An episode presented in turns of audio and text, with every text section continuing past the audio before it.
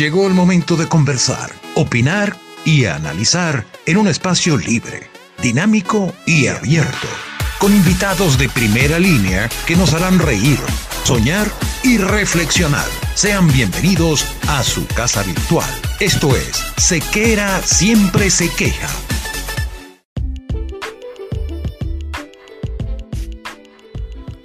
Vestir bien no es casualidad, es cuestión de actitud.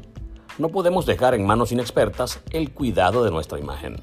Por eso, ponerse en las manos del maestro Giovanni Carlo es la decisión más acertada. Ingrese al mundo de la exclusividad, ingrese al mundo de Giovanni Carlo y en estos momentos difíciles de distanciamiento social, por favor, quédate en casa.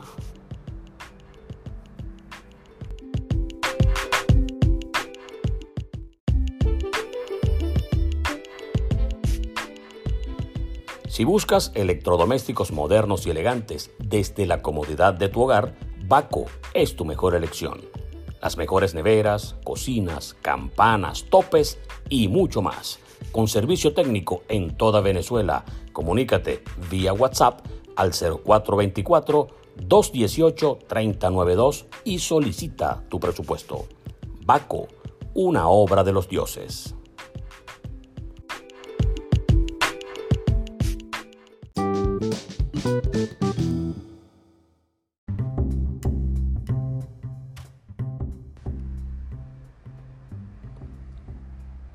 ¿Qué tal amigos? Sean bienvenidos a un nuevo episodio de Sequera Siempre se queja. Bueno, las quejas eh, eventualmente tendrán que aparecer. Aquí hay una, por ejemplo, en materia de cuarentena. No solamente en Venezuela, en muchos países hemos apreciado que la gente parece que se reseteó momentáneamente y dijo, no, yo no tengo nada, se acabó esta pandemia, no existe el coronavirus, no hay posibilidad de que yo me enferme, no hay posibilidad alguna de que aún siendo asintomático yo llegue eventualmente a contagiar a otra persona que vive conmigo en mi casa. Veo con preocupación desde el punto de vista de la salud que se está descuidando esa inmediatez de la necesidad de estar en casa para evitar que nos contagiemos y que obviamente evitemos contagiar a los demás. Por una parte se entiende que la desesperación psicológica de muchos que no toleran el encierro exista y que se vean prácticamente impulsados, obligados a salir eh, a la calle como de lugar. Eso es un error. Pero también existe eh, lo que muchos se resisten a entender, que es la necesidad imperiosa de otro sector de salir a la calle, de buscar la manera de conseguir alimentos, de buscar la manera de generar algún tipo de dinero para comprar esos alimentos, porque lamentablemente no cuentan con los recursos, no cuentan con las reservas y no cuentan con la posibilidad hoy día en algunos sectores de ejecutar su trabajo habitual que le permita surtir a sus familias de alimentos. Así que eh, no se trata de una queja, se trata más bien de una preocupación y de una llamada de atención a todos aquellos que si me están escuchando en este momento eh, y pueden estar en su casa porque cuentan con ciertas reservas y, todo está medianamente controlado, pues no salgan desesperados a la, calle. Si ya tienen metido un mes en su casa, que se queden una semana más, no quiere decir nada. porque todos estamos en la misma situación, todos la hemos tenido difícil, incluso en mi caso que estoy fuera del país, estoy a 5 mil kilómetros de mi casa, estoy solo en una ciudad extraña, eh, con un nivel de, de vida totalmente distinto al que puedes tú llevar en Caracas, pero no me queda otra sino aceptarlo y tratar, en la medida de lo posible, de no ser yo quien propicie eh, una infección o un contagio a alguna persona que sin conocerla, por el hecho de que estoy en la calle compulsivamente, venga y, y yo perjudique. O que por el contrario, sea alguien asintomático que termine contagiándome y poniéndome en una situación bastante complicada porque no es lo mismo enfermarse en su casa que enfermarse por aquí a 5.000 kilómetros de su hogar. Era la queja, era el planteamiento que vamos ahora a cambiar porque en este programa del día de hoy, en este episodio de nuestro podcast, tendremos un invitado muy especial, como la mayoría de los invitados que van a estar siempre aquí. Solo que uno siempre dice, un invitado muy especial. Bueno, todos son especiales, porque si no fuesen especiales, ni siquiera nos hubiésemos tomado la molestia de intentar contactarlos a ver si nos pueden atender. Aquí, esto es uno de los que también cargan loco para que todos los días haga un programa. Tuvo la deferencia y yo la suerte de que aceptara la llamada y la vamos a compartir con todos ustedes. Hombre de medios, director, escritor, guionista, actor, comediante, hombre completo desde el punto de vista profesional y desde el punto de vista mediático. Hoy estará con nosotros en este episodio el sensei Enrique Lazo. Una breve pausa y enseguida estaremos con el conejito. Ya venimos.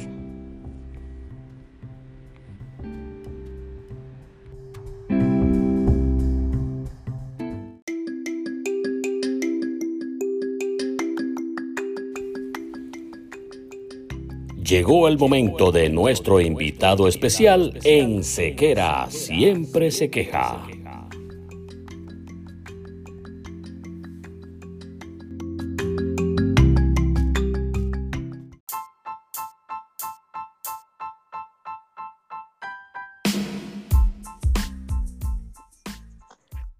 ¿Hay alguien allí? ¿Hay alguien con vida? Yes. Conejito, ¿cómo estás, hermanito? ¿Cómo están las cosas? Cuéntame. Bien, vale. ¿Se puede decir grosería o qué? Usted puede decir lo que usted quiera porque a cierta edad hay licencias para todo. Acuérdate que usted es el sensei y usted puede hacer lo que usted quiera. Bueno, fíjate, cuando alguien se mete, con alguien se mete así con mi edad, como tú acabas de hacer ahorita, yo digo, coño, ya el maricón este empezó a joder. Pero como no vale decir grosería, entonces pues no las digo. Ah, exactamente. Mira, yo me siento viejo. ¿Cuánto te dicen conejo hoy en día? A mí, ¿sabes lo que digo yo cuando me dicen conejo? ¿Qué dice? ¿Qué dice? El culo te lo manejo. Qué bien, eso es un buen comienzo, es un buen comienzo. Lo que pasa es que. ¿Verdad? Ah, depende si, es sincrónico o es automático, esa manejada de rabo, no se sabe cómo, cómo procesar. Sí, fíjate, yo, yo te, me tomo contigo, para que la gente que nos esté escuchando sepa, me tomo contigo esa libertad de decir grosería, de esa familiaridad, porque tú eres una persona que yo respeto, y de hecho te estoy parando bolas ahorita, porque tú eres una persona que yo respeto mucho, que admiro mucho y que quiero además. Y que sobre todo respeto porque tú eres un profesional de, alta factura. Pues entonces me tomo para la gente que nos está escuchando, este, decir grosería, porque mucha gente me lo ha dicho, Enrique, tú, este, eh, eh, tú estás acostumbrado a la radio, a la televisión, que hay que ser muy políticamente correcto. En las redes se puede hacer lo que acabo de hacer yo ahorita, pues. Pero, pero yo soy una persona muy seria, de verdad, en mi trabajo. Eh, Luis Enrique, tú lo conoces, entonces, que no vaya a creer la gente que porque yo digo estas cosas así asado, este, mm, es así. No, no, no, la, grosería o, las malas palabras en su momento tienen un, sentido de, de, de, hacer reír, de, que sea una cosa, pues, no hay una mala intención, ¿no? Pues, claro, sabes que la, la, grosería, la grosería es una cuestión mental, más que todo, ¿no? Hay gente, hay países en los que, tú aquí, por ejemplo, ¿sabes que me agarró esto varado aquí en Buenos Aires? Y aquí tú de repente llegas a decir, uy, este, este, este chipi chipi, uy, si le quitáramos la concha, sería un poquito, ¡eh, para qué estás loco, muchachos! Entonces, lo que allá no significa nada, aquí es un desastre, pero bueno.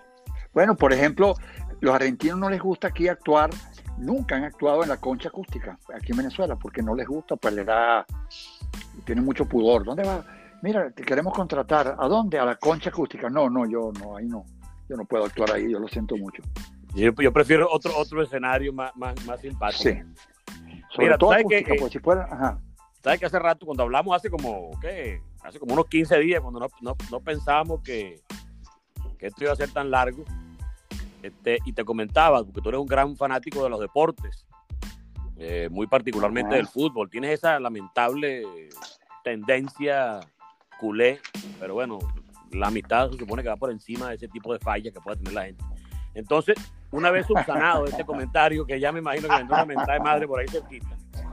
No, no, no, porque yo no soy, yo no soy fanático, Luis Enrique. Yo, a mí, bueno, últimamente, y eso no me lo perdonan mi, los culés, me está gustando mucho el Real Madrid, porque a mí me gusta el fútbol, más, que el, más que el Barça, a mí me gusta el fútbol y por ejemplo, el Real Madrid, que ha contratado una serie de brasileros, este, está jugando bonito. Y el Barça está jugando, la, o sea, el Barça es como, como, como Venezuela.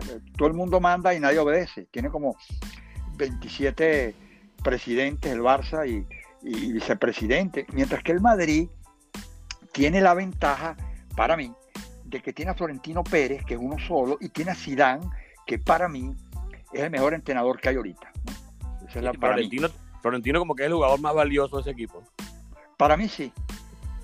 Para mí es uno de los mejores jugadores que tiene el Real Madrid, es Florentino.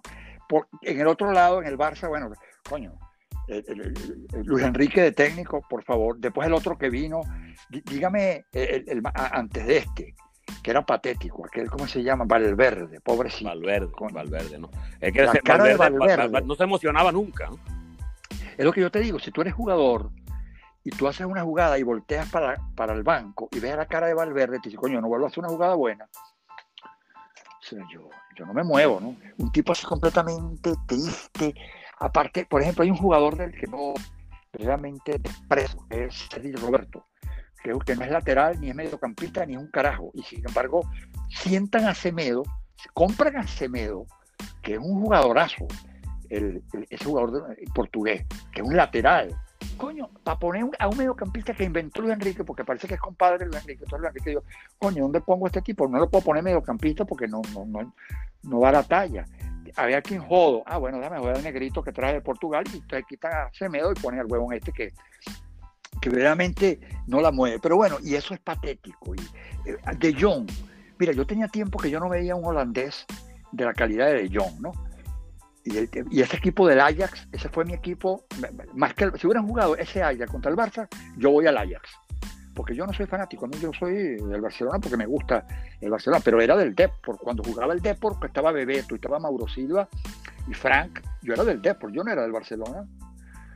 Eh, tú eres más fanático del fútbol en, en, sí que de, que de los equipos, que de las plantillas, que de los jugadores. Claro que sí, claro que sí, por supuesto. Yo soy ahorita, me gusta el Liverpool, porque este tipo, el alemán inventó un sistema, un esquema que no le gana a nadie. Este, y es un esquema rudo, un esquema porque tiene tres barredores. En vez de tener un barredor y dos volantes, dos armadores en la media cancha, tiene tres, tres barredores que por ahí no pasa nadie. Entonces el tipo tiene al al egipcio, al brasilero Firmino y al otro, al africano, y tiene tres barredores que si tú, lo, coño, por ahí no pasa nadie. Y, tiene a los dos, al mejor defensa del mundo, que es el Virgil o, Van Dyke. Entonces tiene un equipo bien. Hablaba de, Salah, era el otro, ¿no? Salah. Ese es muy bueno. Y fíjate que no son cracks. Salah no es un crack, pero es un tronco jugador. Firmino no es Me gusta a Sergio Ramos, que le, que le craqueteó la pierna en la Champions para que. No, sí, Sergio Ramos. de play rápido. Sergio Ramos, bueno, yo creo que ni, ni siendo familia de él, uno. Sergio Ramos es un tipo así, coño, que. Y además tremendo jugador, porque Sergio Ramos es un tremendo jugador, pero tiene es así como el escorpión, ¿no? El, cuento del escorpión y la rana. ¿Por qué me pica, coño? Porque soy escorpión. Entonces, el Sergio Ramos, coño, ¿por qué me patea, patea, coño? Porque soy Sergio Ramos.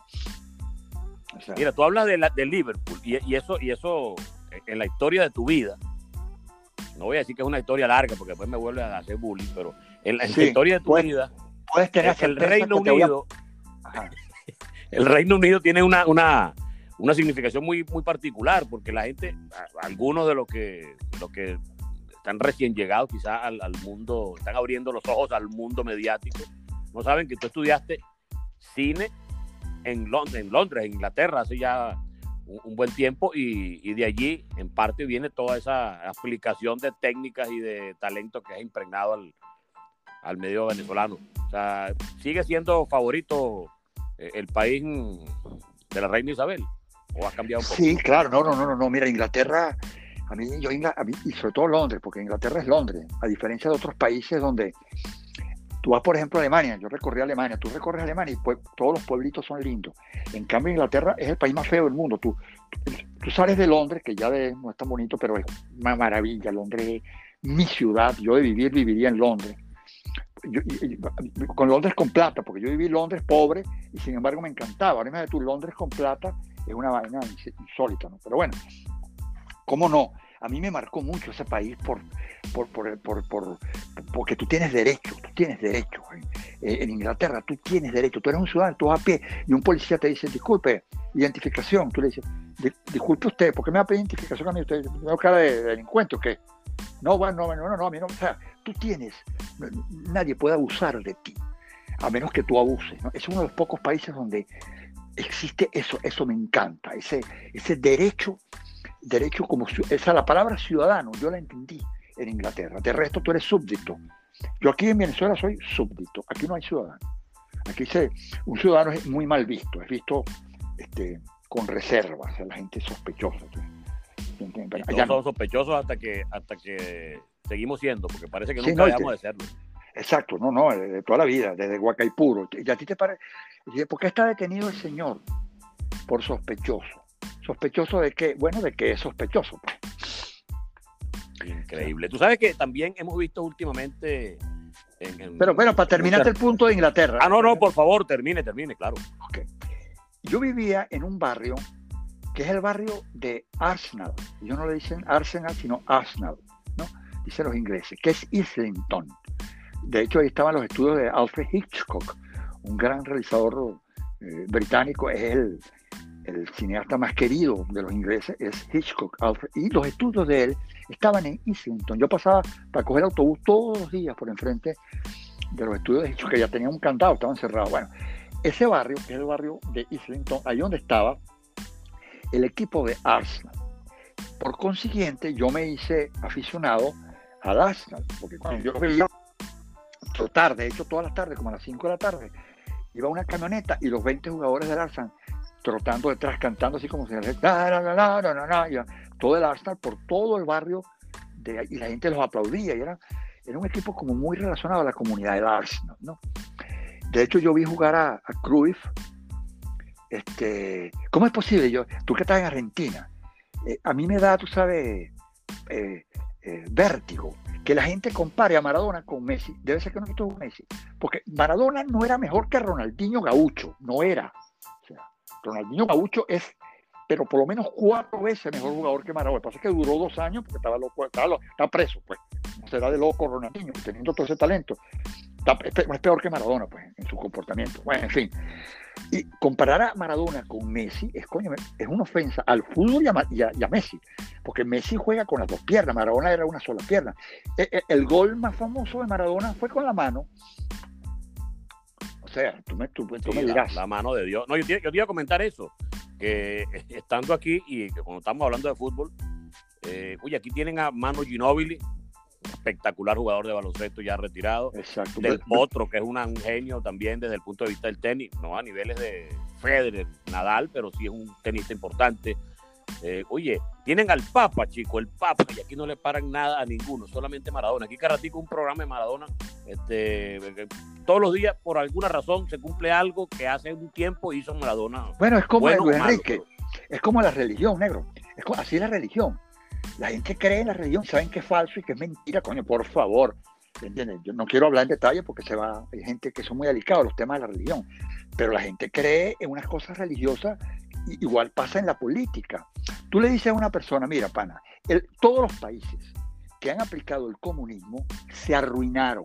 Vietnam, Camboya, la Unión Soviética, Cuba. Cuba es un parásito, tiene 100 años siendo parásito. Bueno, este, todos los países donde se aplicó, eh, Polonia, Checoslovaquia, todos donde se aplicó, y la gente te dice, y la gente te cree en eso, en una ideología, primero, que estaba en premisa falsa, ya te lo voy a decir por qué, y segundo, porque los hechos, la historia, han demostrado que it doesn't work, no arruina a los pueblos.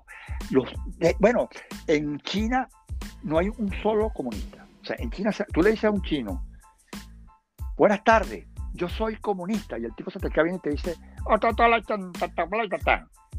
¿qué fue lo que dijo? Que tú eres un imbécil. O sea, porque sabes, porque arruinó China, arruinó la Unión Soviética. Bueno, Putin, hace como cuatro meses le entrevistaron a Putin, que es un bichito, y lo preguntaron, mire, señor Putin, eh, ¿qué opina usted del socialismo? Y él, Putin, el eh, presidente, dijo, es inaplicable porque siempre la inversión es eh, superior al egreso, o sea, no, no es sustentable. Habla, para hablarlo en términos así económicos, ¿no? Putin, que ya lo sabe, bueno, de hecho, eso está liberado. Ellos lo que pasa es que están en el poder y serán pendejos, no se van a salir igual los chinos. Ellos tienen un parapeto ahí, pero a nivel económico esa vaina se acabó. Esa intervención del Estado, mientras menos, los estados más pequeños son los, los más eficientes mientras el Estado es más grande, es más ineficiente. Y bueno, no es que lo digo yo porque soy un economista, no, no. Métete en Google y ve. Los estados pequeños son eficientes porque dejan, lo que tienes es tú tener un estado decente, que el que gane más pague más y así se regula. Pero eso de, de, de, querer esto de fabricar caña de azúcar, coño, ocúpate de la medicina, bro, ocúpate de, servir a tu país, no de, tener una empresa de, harina, una vaina de esa. Esa vaina es tan absurda. Pero bueno, mira. Fíjate tú. para terminarte el punto de Inglaterra, te voy a terminar el punto de Inglaterra. Porque para, que nos quede abierto, ya que tú me preguntaste. Entonces, yo viví en Inglaterra como no varios años, vivía ahí tal y tal y tal, y me hice este, eh, aficionado del Arsenal, para terminar el punto rapidito, pero yo no soy aficionado del Arsenal porque el Arsenal es un equipo como el Ajax, es un equipo negocio, un equipo que lo que hace es captar jugadores en los países y los vende. De eso vive, no es un equipo que uno pueda seguir porque no va a ganar nunca. Igual el Ajax, fíjate el Ajax, con Delit, este, De Jong, armó un trabuco y los vendió al terminar la temporada, se quedó no, no con los masajistas. Entonces esos equipos así a mí no me gustan, ¿no? Me gusta, eh, me gusta ahorita el Liverpool, me gusta en España, me gusta ese Madrid nuevo, me gusta ese que está armando Florentino, yo creo que eso puede llegar a un equipo bueno. Me gusta el Barça, a, pesar de, que sus directivos hacen todo lo posible para que uno no le guste. De resto me gusta en, Francia hay un solo equipo que es el Paris Saint Germain, que es un equipo que es una mamá de gallo. Este, y de resto en Alemania me gusta el, el Borussia Dortmund, porque el, el, Bayern también. El Paris Saint Germain parece que es bueno para, para, para, PlayStation. Sí, porque ahí no, porque no tiene, gana todo. no tiene contra quién jugar. Fíjate que cuando juega con un equipo, con un macho alfa, pierde. O sea, es un equipo que en Francia, coño, en Francia no hay sino eso, coño. Mbappé es uno de los mejores jugadores de la historia del fútbol, ese chamo.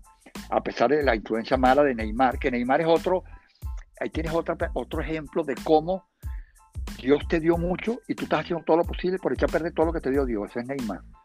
Neymar es un crack, pero coño, él hace todo lo posible para que la gente coja bronco. No es posible que un jugador de fútbol, tú no tienes un macho, pana. Si tú no puedes darle eh, un toquecito y caerte en el suelo, ay, coño, que me empujó, de bola que te empujó, tú no estás jugando fútbol, tú estás jugando ping-pong, marico, estás jugando fútbol, de bola que te empujó, no te empuja, brinca, joda, o, Absolutamente. Amáchate, amáchate. Estamos conversando, estamos conversando con Enrique Lazo, el sensei Enrique Lazo. Gentilmente te, te encargar loco para hacer podcast, live y todo eso. Por eso, eso te dije, Enrique, que te acepté el tuyo, porque no he aceptado otros así. De hecho, eh, tenía una irritación en la garganta hace unos días, estaba asustadísimo por coño. Y fui al médico en estas circunstancias en Venezuela entonces me hicieron eso que llaman, que te meten una vaina por la nariz así para ver lo que tiene, que no me asusté casi. Este, y resulta que era una irritación, entonces me prohibieron, de hecho, me prohibieron, no, me aconsejaron, mira, habla menos, me dice el médico, habla menos, Enrique, y vaina. Entonces yo hasta hablo poquito. No, pues, primero la muerte, antes de quedarse callado uno, porque imagínate, en esta cuarentena. ¿Cómo está llevando esa cuarentena? Bueno, estoy en la casa aquí solito con mi esposa, porque mis dos hijos, uno está en México, el músico, este, y la otra es médico. que tú eres, tú eres el papá de Andrés ahora, ¿no? Ya tú, estás, ya tú cambiaste de estatus. Siempre. Yo nunca he tenido personalidad. Yo antes era el hermano Mimi, ahora soy el papá de Andrés. Que yo nunca, yo nunca he tenido personalidad. Siempre he sido, pues, este, 150 años trabajando en los medios de comunicación y, y los días está para una esquina y pasa unos muchachos y dice, ¿quién es ese tipo? Entonces una, una dice, ese es primo de Franco de Vita. ¿Qué te parece? sabes que una, otra cosa que la gente eh, que, parece haber olvidado, y a, propósito de todos estos rollos que, sacan cuestiones del pasado, hay muchos videos de, don Arturo Blar Pietri, donde nos presagiaba muchas cosas, se adelantaba en el tiempo, y bueno, esa mente preclara que lo convirtió en uno de los pensadores por excelencia de Venezuela, pero pocos recuerdan, e incluso pocos llegan a saber que tú fuiste productor del programa Valores Humanos muchos años. Productor y director. Pero bueno, claro, lo más importante en televisión es la producción. ¿Cómo no? Yo estaba hablando en estos días con, con Laureano Márquez. Estos días no, ayer, Laureano Márquez me, me, pidió, me dijo, vea chico Enrique, Uslar leía algo cuando hablaba. Yo le estaba explicando, yo me reunía con Uslar todos los días de 5 a 7 de la tarde. Trabajaba todo de lunes a viernes. Y grabábamos los lunes en el canal 8, en la mañana de 8 y media a 10.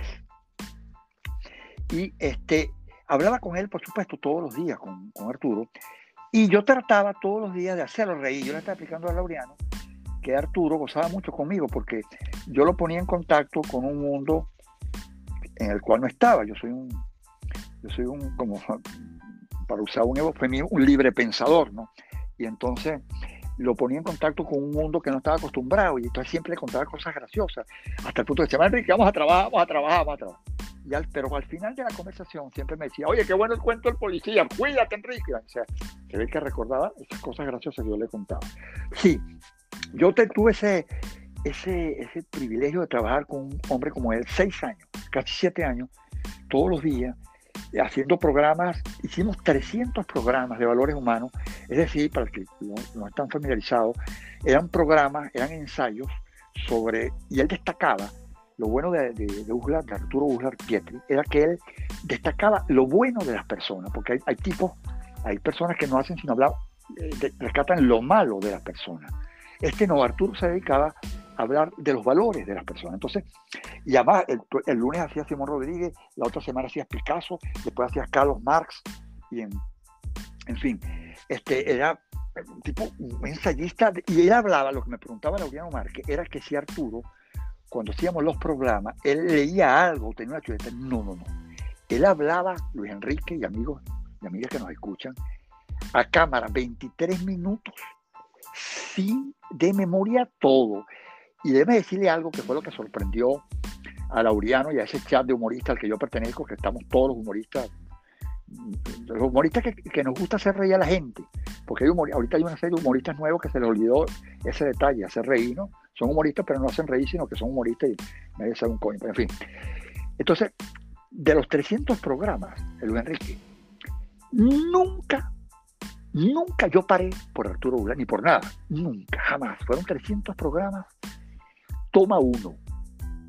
él llevaba un papelito, le explicaba a Laureano, él llevaba un papelito donde estaban los puntos. Él chequeaba los puntos, cuatro puntos, así iba a hablar de Francisco Miranda, entonces tenía punto uno, relación de Francisco Miranda con la aristocracia caraqueña. Punto dos, encuentro con la, con la Catalina de Rusia. Tres, discurso eh, ante la Asamblea Constituyente Francesa. Cuarto, introducción de la imprenta en Venezuela. Cuatro punticos. Y el tipo arranca, el único que me pedía era lo siguiente, mira Enrique, cuando vaya medio tiempo, porque el programa duraba media hora, o sea, 23 minutos, cuando el programa vaya por 12, 13, usted me pone un cartón que diga medio tiempo, para yo saber que me quedan 13 minutos. Y cuando falten 5... Para administrar. y cuando falten 5 minutos, usted me pone 5, 4, 3, 2, 1 y se acabó el show, los quiero mucho. O como diría, señores, buenas noches.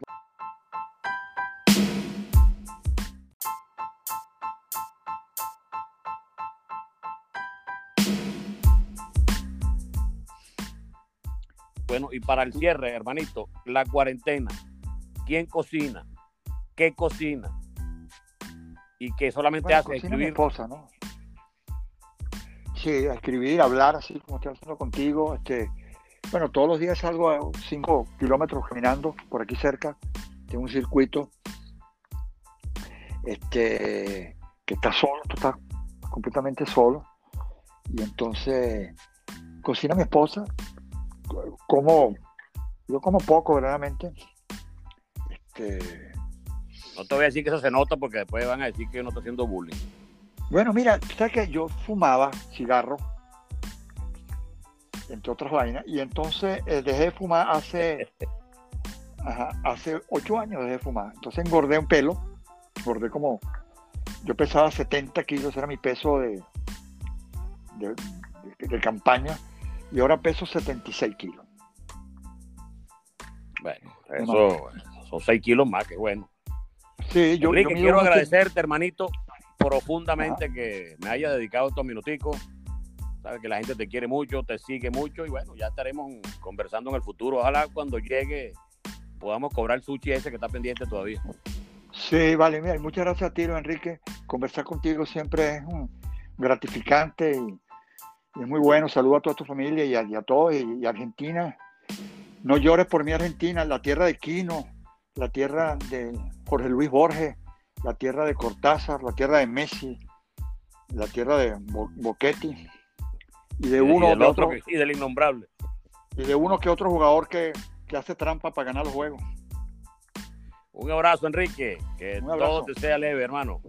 Vale. Bueno, Enrique Lazo estuvo con nosotros en Sequera. Siempre se queja. Una persona importante dentro del medio venezolano. Director, actor, todo lo que se ha podido hacer desde el punto de vista en los medios de comunicación lo ha hecho Enrique Lazo. Suerte en su nuevo stand-up, porque seguramente será un éxito también una vez que se pueda ya acudir a las salas de teatro en Venezuela. Muchísimas gracias y nos veremos en otro próximo capítulo, en otro próximo episodio. Chao.